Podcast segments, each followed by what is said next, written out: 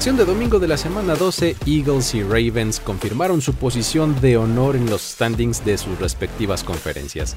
Descubrimos que podríamos tener una nueva rivalidad de quarterbacks entre Trevor Lawrence y CJ Stroud, que los Broncos pueden confiar en su defensiva y es ella la que los tiene ahora con 5 victorias consecutivas, y que los Colts irrumpieron en el panorama de playoffs sin hacer mucho ruido. Hablaremos de todo esto y más aquí en la NFL en 10. Yo soy Luis Obregón y seré su anfitrión en este conteo. ¡Comenzamos! Comienza la cuenta regresiva para el podcast que resume la acción de tu fin de semana NFL. La NFL en 10. La NFL en 10. Con Luis Obregón. Número 10. Lawrence y Stroud prometen nueva rivalidad.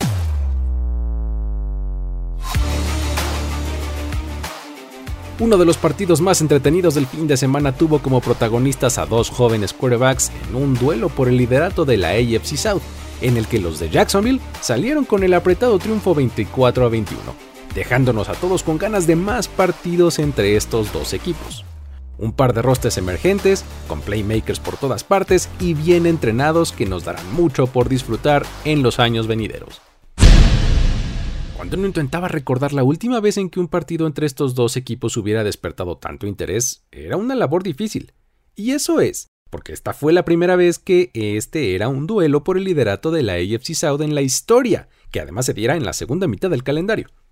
La secuencia más ilustrativa de lo entretenido que fue este juego vino al final del primer medio cuando los Jaguars, tras la posibilidad de sacar puntos antes del medio tiempo, lanzaron un pase a Christian Kirk que en vez de detenerse para preservar tiempo y pelear por el gol de campo, siguió corriendo y se quedó en la yarda 1, dejando un segundo en el reloj. Doug Peterson decidió, en vez de intentar el field goal, jugar por el touchdown. Lo cual de entrada parecía una decisión adecuada, sobre todo porque tendrían la primera posesión en el tercer cuarto. De tal modo que, pues potencialmente tendrían 14 puntos sin respuesta. La ejecución falló y salieron sin puntos. Al inicio del tercer cuarto, como ya les decía, recibieron, comenzaron a marchar por el campo, pero vino una intercepción en una jugada en la que además no se marcó un castigo muy flagrante de holding al receptor. Pero bueno, finalmente los Texans después de eso anotaron touchdown en esa misma serie y le dieron la vuelta al marcador por primera vez en el partido. Entonces los Jaguars pasaron de poderse ir arriba 27 a 7 al inicio del tercer cuarto a estar abajo en el marcador 14 a 13. Y bueno, ya ni qué decir del intento de field goal en la última jugada, en la que Matt Amendola le pegó al poste horizontal quedándose unos centímetros corto de empatar el partido y mandar así el juego a tiempo extra. Esta fue la clase de partido que vimos. Uno en el que decisiones de coaching, ejecuciones de jugadas en particular, cambiaban el rumbo del encuentro una y otra vez. El triunfo deja a los Jaguars en esta posición de privilegio con un par de juegos de ventaja sobre sus rivales y esto es fruto de un equipo que ha evolucionado a lo largo de la temporada. En adelante tienen un cierre de temporada en el que probablemente serán favorecidos en todos menos en uno de sus partidos. Todo comienza la próxima semana en un duelo ante los Bengals. Del otro lado está lo hecho por los Texans, que a pesar de haber perdido el partido dejaron un muy buen sabor de boca. Con sus 5-6, están en tercer lugar de la división y enfrentarán a los Broncos en casa la próxima semana tras un mes en el que han reafirmado el hecho de que ya encontraron a su quarterback franquicia. Con sus 302 yardas de este partido se convirtió en el primer quarterback novato en lanzar para más de 300 en cuatro juegos consecutivos. La conexión entre Stroud y sus receptores es muy tangible. Esta semana Nico Collins fue el líder con 7 recepciones, 104 yardas y un touchdown. Pero los pases a Tank Dell son una constante campo arriba, y las atrapadas en las que ajusta su cuerpo de forma espectacular también lo son. El testimonio del buen augurio fue el tremendo escándalo que los aficionados hacían en el estadio en los momentos finales del encuentro. Algo simplemente eléctrico. Número 9. El viejo y confiable Derrick Henry cuando empezábamos a olvidarnos de lo que puede hacer. En esta ocasión el King Henry nos recordó que sigue teniendo la fuerza y potencial para arrastrar rivales y castigarlos en la ruta hacia el partido dominante que elevó la actuación de su equipo.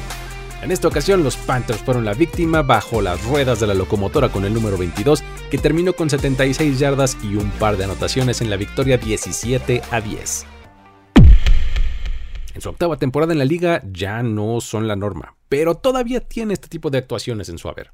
Con sus 18 acarreos en este partido nos hizo recordar sus mejores tiempos, siendo dominante por el centro de la línea, siendo imposible de taclear en el primer contacto y totalmente letal en zona de gol. Con las sumadas en este partido ya ha rebasado las 9.000 yardas en su carrera, dándole un buen número digno de presumir. En el partido los Titans se montaron en él para conseguir su tercer triunfo del año en un encuentro en el que por un lado no tuvieron mucho más que ofrecer, ni tampoco se les exigió demasiado por parte del rival. Vale la pena resaltar que del otro lado del balón la defensiva batalló por momentos para contener a Bryce Young, lo que podría hablar mal de ellos, pero también podría ser un halago para el novato. Por momentos se vio bien extendiendo las jugadas y en algunos pases la colocación del balón fue muy buena para sus receptores. Desafortunadamente para ellos, siguen siendo el equipo con menos victorias esta temporada, con una sola, y les espera una visita ante los Buccaneers la próxima semana, mientras que los Titans también están en situación precaria. 4-7 es su récord al fondo de la AFC South y enfrentan un duelo divisional contra los Colts el próximo domingo. Número 8. Llegó el Bijan Robinson que estábamos esperando. Tardó más de media temporada en suceder, pero en la victoria de los Falcons sobre los Saints 24 a 15, el novato corredor demostró todo lo que puede hacer cuando tiene las oportunidades. Un partido de más de 120 yardas totales y un par de anotaciones fue el medio por el cual nos hizo a todos recordar las razones por las que estábamos tan entusiasmados con su talento, el cual facilitó el triunfo que ahora tiene a sus Falcons en el primer lugar de la NFC South. Las dos anotaciones de Vision lo convierten en el primer novato en los Falcons en anotar un touchdown por tierra o por aire en cinco partidos en su primer año con el equipo. Fueron 16 acarreos y 3 recepciones en 6 targets para Villan. Muchos más que en cualquier otro partido, sí, pero aún así podrían ser más. Vamos, entre Tyler Algier y Cordarell Patterson tuvieron 18 acarreos para 107 yardas. Esto sin mencionar los acarreos diseñados que tuvo Desmond Reader, por ejemplo, en una cuarta oportunidad y dos por avanzar en la que justo esa fue la elección de jugada, una personal de Desmond Reader. ¿Se imaginan los números que pudo haber alcanzado este corredor? Fue una victoria muy al estilo de las que este equipo ha conseguido en la temporada, sin grandes espectáculos, pero pues separándose lo suficiente. En esta ocasión se sintió una clara sensación de superioridad sobre su rival. Reader lanzó solo para 163 yardas en 13 completos de 21 pases, no tuvo touchdown y lanzó un par de intercepciones a manos de Tyron Matthew, lo cual es bastante representativo del estilo de juego y de esta victoria en particular, de los Falcons. Claro que los Saints también tuvieron que ver, tuvieron un par de lesiones importantes, por ejemplo Chris Olave y Rashid Shahid eran sus dos receptores principales y salieron del campo con lesiones en algún momento del partido. Por ello Tyson Hill terminó estando muy involucrado en el juego, corriendo, recibiendo el balón y demás. Derek Carr estuvo errático en el juego gracias a, en gran parte, el buen partido que tuvo Jesse Bates, quien estuvo por todos lados en el campo. Fue el líder tacleador del equipo con 12 tacleadas, pero además se llevó un pick six de 92 yardas en el primer cuarto, además de que provocó un fumble en el que, pues en la siguiente serie, los Falcons consiguieron 7 puntos. Con este resultado, los Falcons quedan con récord de 5-6 en la NFC South, el mismo que los Saints, pero con el desempate a su favor. Y ahora se preparan para visitar a los Jets el próximo domingo. A los Saints, por su parte, les espera una peligrosa visita de los Lions. Número 7. Rams despedaza a Cardinals. Kyron Williams volvió de su lesión y lo hizo en plan grande.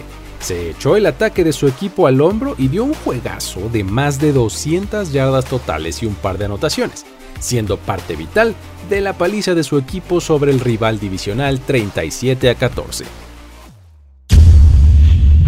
Matthew Stafford y Sean McVay simplemente no van a permitir que este equipo se deje abusar por cualquiera. Mientras ellos estén al mando de la ofensiva, las cosas serán así.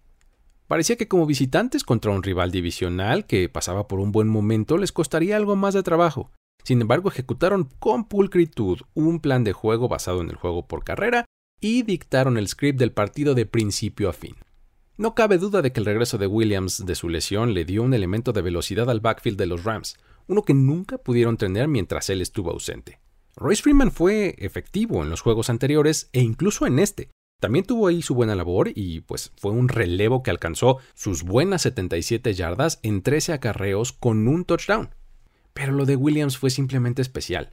Para desglosar su actuación, hay que mencionar que aportó por tierra 16 acarreos para 143 yardas, mientras que por aire fue el líder en recepciones con 6 y registró otras 61 yardas, sumándole dos touchdowns por esa vía. Una actuación que además no tenía precedentes en la historia de la liga en un solo partido. A la defensiva limitaron el daño hecho por Kyler Murray y James Conner, que atravesaban por un buen momento hasta antes de este juego. Dejaron en 73 yardas terrestres a los Cardinals y ningún receptor llegó a las 90 en el partido. La presión de la frontal fue constante y registraron 4 sacks, además de 6 golpes al quarterback. A pesar de todo, el equipo continúa sumando victorias y ya está con récord de 5-6, aún en la pelea por los playoffs desde la NFC West. La próxima semana enfrentan a los Browns mientras que los Cardinals por su lado se quedan en 2-10 al fondo de la misma división y ahora visitarán a los Steelers. Número 6. No hay quinto malo para los Broncos. De pronto este equipo está incandescente. Con cinco victorias consecutivas está en la pelea para entrar a playoffs. Todo esto gracias en parte a una defensiva física e imponente, la cual fue clave para la victoria 29 a 12, provocando turnovers y amedrentando a unos Browns que simplemente no encontraron respuestas para abrirse camino. Parece que los Broncos pueden confiar en su defensiva. Por lo menos eso han demostrado en las últimas semanas y este partido no fue la excepción. Es cierto que enfrentaron a un equipo sin quarterback titular, pero hicieron lo que tenían que hacer al permitirle solamente 12 puntos a un ataque limitado como el de los Browns. También fueron artífices de tres robos de balón, una efectividad en tercer down de su rival de solamente dos conversiones en 13 oportunidades y un total de 269 yardas permitidas en el partido. Pero lo que llama más la atención de este cuadro es cómo sientan el tono del partido, la agresividad e intensidad con la que juegan, no solo taclean, castigan. Y eso, a lo largo del juego, va desgastando al rival. El ejemplo perfecto fue una jugada en el tercer cuarto en la que Baron Browning golpea a Dorian Thompson Robinson después de perseguirlo en el backfield y el coreback queda tendido en el campo. Después de eso, no volvió a entrar por conmoción. Después de la jugada se marcó una rudeza innecesaria contra el pasador, castigo, 15 yardas. Sin embargo, esto nos hace creer que este castigo fue un poco más en la intención de querer proteger a los corebacks que porque hubiera algún golpe tardío o ilegal. La verdad es que fue una muy buena jugada del defensivo y el golpe fue muy aparatoso. Sin embargo, la jugada es un retrato perfecto del estilo de juego de esta defensiva. En general fue un partido rocoso que nunca se sintió con gran explosividad de las ofensivas. La de Denver tuvo solamente un par de jugadas de 20 yardas, una por tierra, cortesía de Semaje Pirine, y otra por aire en recepción de Cortland Sutton. La tónica para ellos fue la de establecer el juego terrestre, y así lo hicieron, terminando con 169 yardas por esa vía y un par de anotaciones, lo cual además los dejó con el dominio en tiempo de posesión. No miren ahora, pero este equipo, que fue el punchline de todos los chistes por haber recibido 70 puntos hace algunas semanas, hoy está con récord de 6-5 y en territorio de playoffs desde la AFC West, y la próxima semana visitan a unos Texans en un duelo lleno de implicaciones de postemporada. Del lado de los Browns las cosas empiezan a complicarse muchísimo, ya que ahora con sus 7 ganados y 4 perdidos, sin coreback titular, con DTR en protocolo de conmoción y Miles Garrett además con lesión en el hombro, están en la pelea encarnizada contra unos ascendentes Steelers en su división, y ahora además van a viajar a Los Ángeles para enfrentar a los Rams en la semana 13. Número 5. Héroes Anónimos en Indianápolis. Un puñado de jugadores con poca luz brillando sobre ellos ha logrado que los Colts estén en posición de soñar con postemporada. Michael Pittman Jr., Josh Downs y Garner Minshew al ataque, más Samson Ebucam y Ronnie Harrison Jr. en la defensiva, son solo algunos de los silenciosos pero muy efectivos héroes que están teniendo una gran temporada y ayudaron para sacar la victoria 27 a 20 contra los Buccaneers. Apenas la semana pasada los Colts habían enviado a waivers a su All Pro linebacker Shaquille Leonard, con lo que la colección de estrellas ya había disminuido, pero la defensa nunca se achicó. En este partido salieron a comerse al pasado rival, generaron 16 presiones y 6 sacks, el último de ellos crucial para evitar un potencial regreso en los minutos finales. El veterano Rodney Harrison Jr. hizo su aportación con una intercepción sobre Mayfield. En general, fue el fútbol complementario, los campos cortos conseguidos y el salir a jugar y golpear fuerte el soporte de esta victoria. Al ataque, el receptor Michael Pittman continúa con su temporada silenciosamente heroica. Este día fueron 10 recepciones para 107 yardas que ayudaron a mover la ofensiva. Mención aparte merece el resurgir de Jonathan Taylor, quien tuvo un mes de noviembre fenomenal, y hoy lo cerró con 15 toques de balón, 6.1 yardas de promedio, 91 yardas totales y 2 touchdowns. No solo fueron los números, sino su estilo de juego. Es un running back que simplemente se rehúsa a ir al suelo, especialmente cerca de la línea de gol, en donde sus dos anotaciones pasó por encima de defensivos. Por último y no menos importante, ayuda a balancear esta ofensiva y abre espacios para que Garner Minshew pueda explotar incluso su propio juego de piernas. De este modo, incluso consiguió un touchdown en este partido. Con esto, una de las grandes historias de esta semana es precisamente la irrupción de los Colts en el panorama de playoffs. Con su 6-5 en este momento, serían el séptimo sembrado. El domingo, buscarán mantener su lugar al enfrentar en un duelo divisional a los Tennessee Titans. Derrick Henry contra Jonathan Taylor? Nos apuntamos para verlo. Número 4. Ravens reclama el título de el mejor de la AFC. Los Chargers pusieron el nervio, pero los Ravens la agresividad defensiva y la contundencia. En un juego que incluyó la rareza de un field goal fallado por Justin Tucker, los de Baltimore generaron 4 turnovers para llevarse el triunfo por 20 a 10, alcanzando así 9 victorias en la temporada y estableciéndose con el mejor récord de la conferencia americana. Definitivamente la victoria de los Ravens se puede achacar en gran medida a la actuación de su defensiva. A lo largo del partido estuvieron encima de Herbert con presión tanto de los frontales como de las líneas posteriores. Lo golpearon nueve veces y lo presionaron muchas más. Pero de lo más determinante fueron los robos de balón. Fueron tres fumbles recuperados y una intercepción. En un partido en el que los puntos no abundaron, la diferencia en el marcador durante gran parte del partido fue de una sola posesión, así que las entregas de balón fueron clave para que los Ravens pudieran mantener esa ventaja. Hablando de defensiva, vale la pena destacar que Khalil Mack, del lado de los Chargers, con sus dos sacks de la noche, se convirtió en apenas el segundo jugador en la historia en registrar 12 sacks con tres equipos diferentes en su carrera, acompañando a Kevin Green en esta categoría. Ofensivamente no hubo gran espectáculo por parte de Baltimore, pero podemos destacar un par de cosas.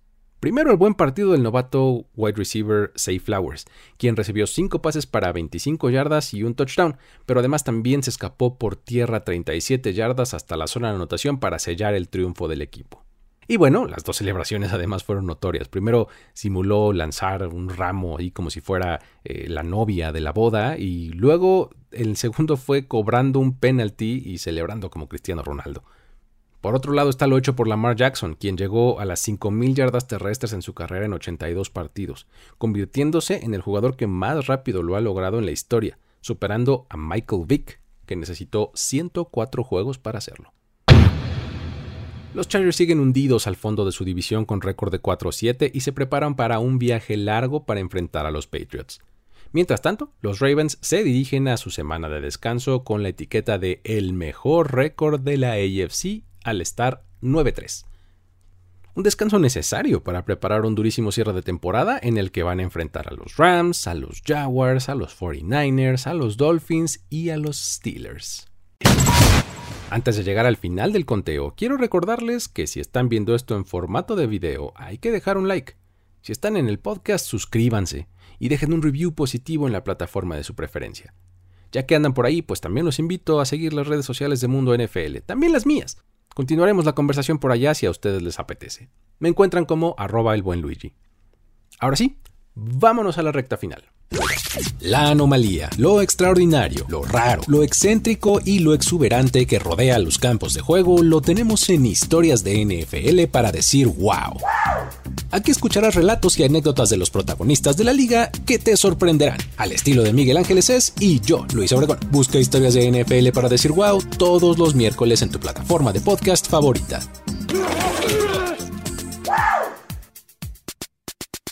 Número 3. El confort de la victoria para los Chiefs.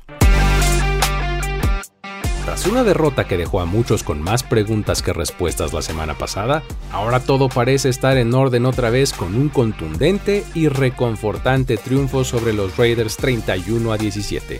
en un partido en el que inicialmente parecía que las cosas estarían cerradas, pero que poco a poco resolvieron gracias al superior talento individual de sus playmakers y al esquema ofensivo y defensivo implementado por Andy Reid y su staff de cocheo. Siente como si hubiera pasado una eternidad desde que este equipo tuvo una racha de derrotas consecutivas. La última vez que algo así pasó fue en septiembre de 2021, cuando perdieron en semanas 2 y 3. Desde entonces, estamos muy acostumbrados a ver cómo este equipo rebota de inmediato de las malas actuaciones. Este fue el caso esta semana y los Raiders fueron la víctima. Vale decir que al inicio el partido fue parejo. De hecho, es posible afirmar que los Raiders impusieron sus condiciones en el primer cuarto, y hasta incluso se fueron arriba en el marcador 14-0 al inicio del segundo. Sin embargo, no les duró mucho el gusto, ya que para antes del medio tiempo las cosas ya estaban empatadas a 14. Para la segunda mitad, las aguas regresaron a su nivel. Los Raiders anotaron solamente un gol de campo en los últimos dos cuartos, mientras que los Chiefs metieron 17 puntos más. Llamó la atención el hecho de que Aiden O'Connell estuvo lanzando buenos pases durante prácticamente todo el partido. Se le notó sin miedo, decisivo e involucró muy bien tanto a Davante Adams como a Jacoby Myers. Entre los dos, de hecho, rebasaron las 150 yardas y Myers registró un touchdown. Por supuesto que no se hizo extrañar la alta dosis de George Jacobs, quien rebasó las 120 yardas totales y tuvo un touchdown. Desafortunadamente para ellos, las jugadas explosivas de los Chiefs se hicieron presentes, sus playmakers de ambos lados del balón hicieron de las suyas, y eso fue más que suficiente para inclinar la balanza a su favor. A la defensiva, sobre todo en la segunda mitad, las tacleadas eran seguras. Los frontales rompían la línea de scrimmage en las jugadas de carrera y los pass rushers apresuraban mucho a O'Connell.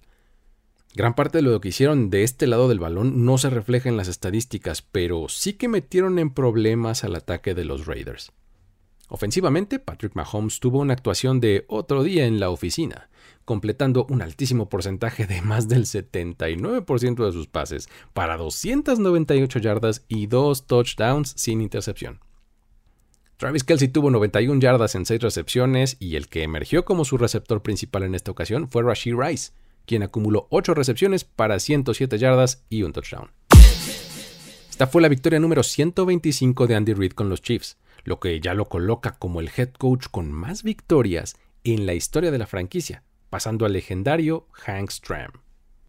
Con récord de 8-3, claramente al frente de la AFC West y como segundo sembrado de la americana, cabe preguntar si este equipo podrá demostrar en las siguientes semanas que sigue siendo el rival a vencer, sobre todo mostrando buen nivel de juego en su calendario manejable que van a tener en las siguientes semanas para cerrar la temporada, donde van a enfrentar a Packers, Bills, Patriots, Raiders, Bengals y Chargers. Número 2. Eagles solo sabe ganar. Tal parece que al final de cada encuentro, de una forma u otra, conseguirán la W. Semana tras semana realizan las jugadas necesarias en los momentos importantes para vencer a sus rivales. Esta semana le robaron el corazón a los Bills en tiempo extra en un partido en el que estuvieron en problemas durante prácticamente todo el juego. Pero cuando el reloj se acercaba a ceros, entraron en modo destructor y fueron letales, manteniéndose así con el mejor récord de la liga. Filadelfia nos confirma lo que es, un roster compuesto por jugadores que se crecen ante la adversidad y entregan sus mejores actuaciones en momentos clave. Pero también los Bills lo hacen ellos son un equipo tremendamente bueno, que tiene a uno de los mejores quarterbacks de la liga, pero a quienes simplemente hay algo que les sale mal siempre y los deja en la orilla. En este partido hubo por lo menos un par de jugadas en las que, si el resultado hubiera sido distinto, el juego habría ido en su favor. Obviamente la más clara de ellas fue un pase de Josh Allen en tiempo extra en el que Gabe Davis estaba completamente solo y listo para anotar el touchdown de la victoria, pero cortó su trayectoria hacia la banda, mientras que Josh Allen lanzó el pase hacia el interior del campo. La actuación de la defensiva de Buffalo fue súper meritoria. Todo el partido metieron en problemas a Jalen Hurts y constantemente lo hicieron lanzar el balón fuera del campo para evitar el sack. Incluso cuando el partido estaba en la línea con menos de dos minutos por jugar y los Eagles estaban abajo por tres puntos, esta defensiva de Buffalo pudo contener el embate de los Eagles y los dejaron cerca del medio campo. Sin embargo, vino Jake Elliott y anotó un gol de campo de 59 yardas que mandó el partido a la prórroga. La defensiva de Filadelfia también hizo lo suyo. A pesar de que por gran parte del juego sufrieron para hacer que el ataque de Buffalo saliera del campo y permitiera constantemente que convirtieran en tercera y largo, fue el último cuarto cuando encendieron el switch. Como cada semana, cuando llegan los momentos decisivos, la secundaria hizo que Allen retuviera el balón unos instantes más y llegó un sack clave de Brandon Graham. Algo similar pasó en la única intercepción del partido, la cual vino en una muy buena jugada de James Bradbury que engañó a Allen para colocarse frente a su receptor y llevarse el balón. Este fue el octavo partido consecutivo en el que Allen ha registrado al menos una intercepción. Tres jugadas después, cayó la anotación de los Eagles con la que se pusieron al frente del marcador por primera vez en el juego. Jalen Hurts tuvo un partido en el que marcó diferencia no tanto lanzando, sino por su liderazgo y también corriendo el balón aportó 65 yardas por tierra y un par de anotaciones, con lo que llegó a 11 touchdowns por esta vía este año.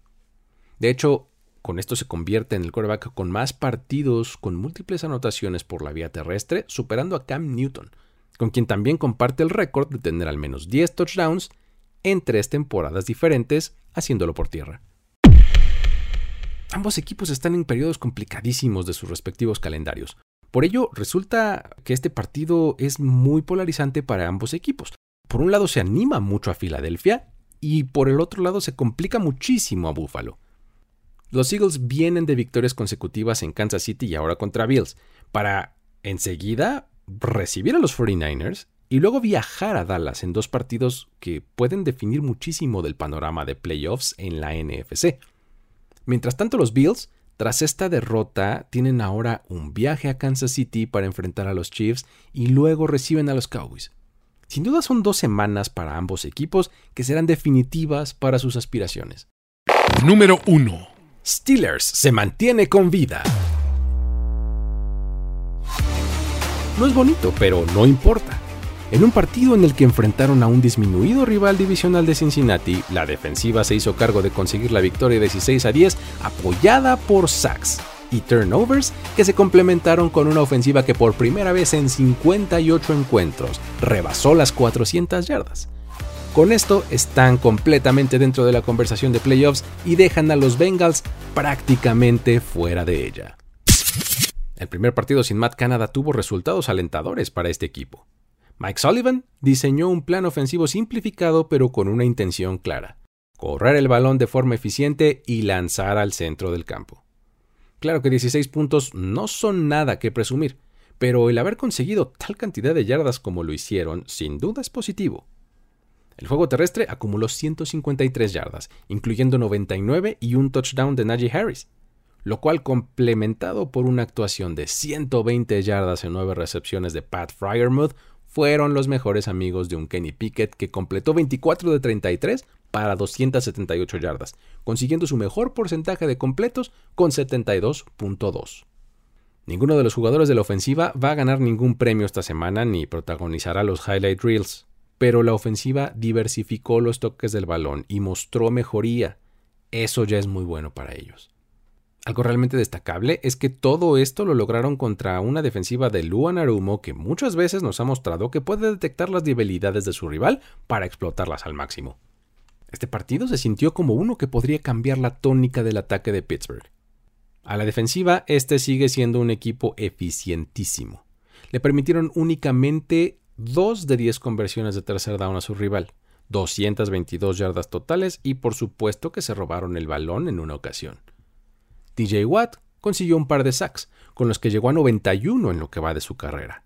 Y con eso se une a Reggie White como los únicos jugadores con más de 90 sacks antes de jugar 100 partidos. Ahora con 7-4 están en el quinto lugar de la AFC como el primer comodín y se preparan para un par de partidos manejables en casa contra Cardinals y Patriots lo que presumiblemente los podría meter en una racha ganadora que podría construir su confianza hacia el final de la temporada. Los Bengals, por su parte, parecen estar fuera. A pesar de que Jake Browning fue cumplidor, el hecho de no tener a Joe Burrow, estar en récord de 5-6 y luego tener una serie de partidos contra Jacksonville, Indianapolis, Minnesota, Pittsburgh de nuevo, Kansas City y Cleveland, simplemente parece como una misión imposible el colocarse en zona de playoffs. La NFL en 10. Así termina el conteo de esta semana. Si estás buscando más análisis, información, otros ángulos de estos y también el resto de los partidos, por ejemplo los de jueves, el viernes, lunes, etc., lo mejor es seguir a Mundo NFL en todas sus plataformas. No dejen de visitar nfl.com diagonal mundo, seguir las redes sociales de arroba mundo NFL, suscribirse a los feeds de los distintos podcasts y también al canal de YouTube. Mi nombre es Luis Obregón y si quieres que sigamos la conversación en redes sociales, a mí me encuentras como arroba el buen Luigi. Este episodio fue posible gracias al apoyo de Carlos Mercado. Me despido de una edición más de la NFL en 10. Hasta la próxima. Ya eres parte de la conversación NFL de esta semana. La NFL en 10. La NFL en 10. Conductor y productor ejecutivo Luis Obregón. Voz en off y diseño de audio Antonio Sempere.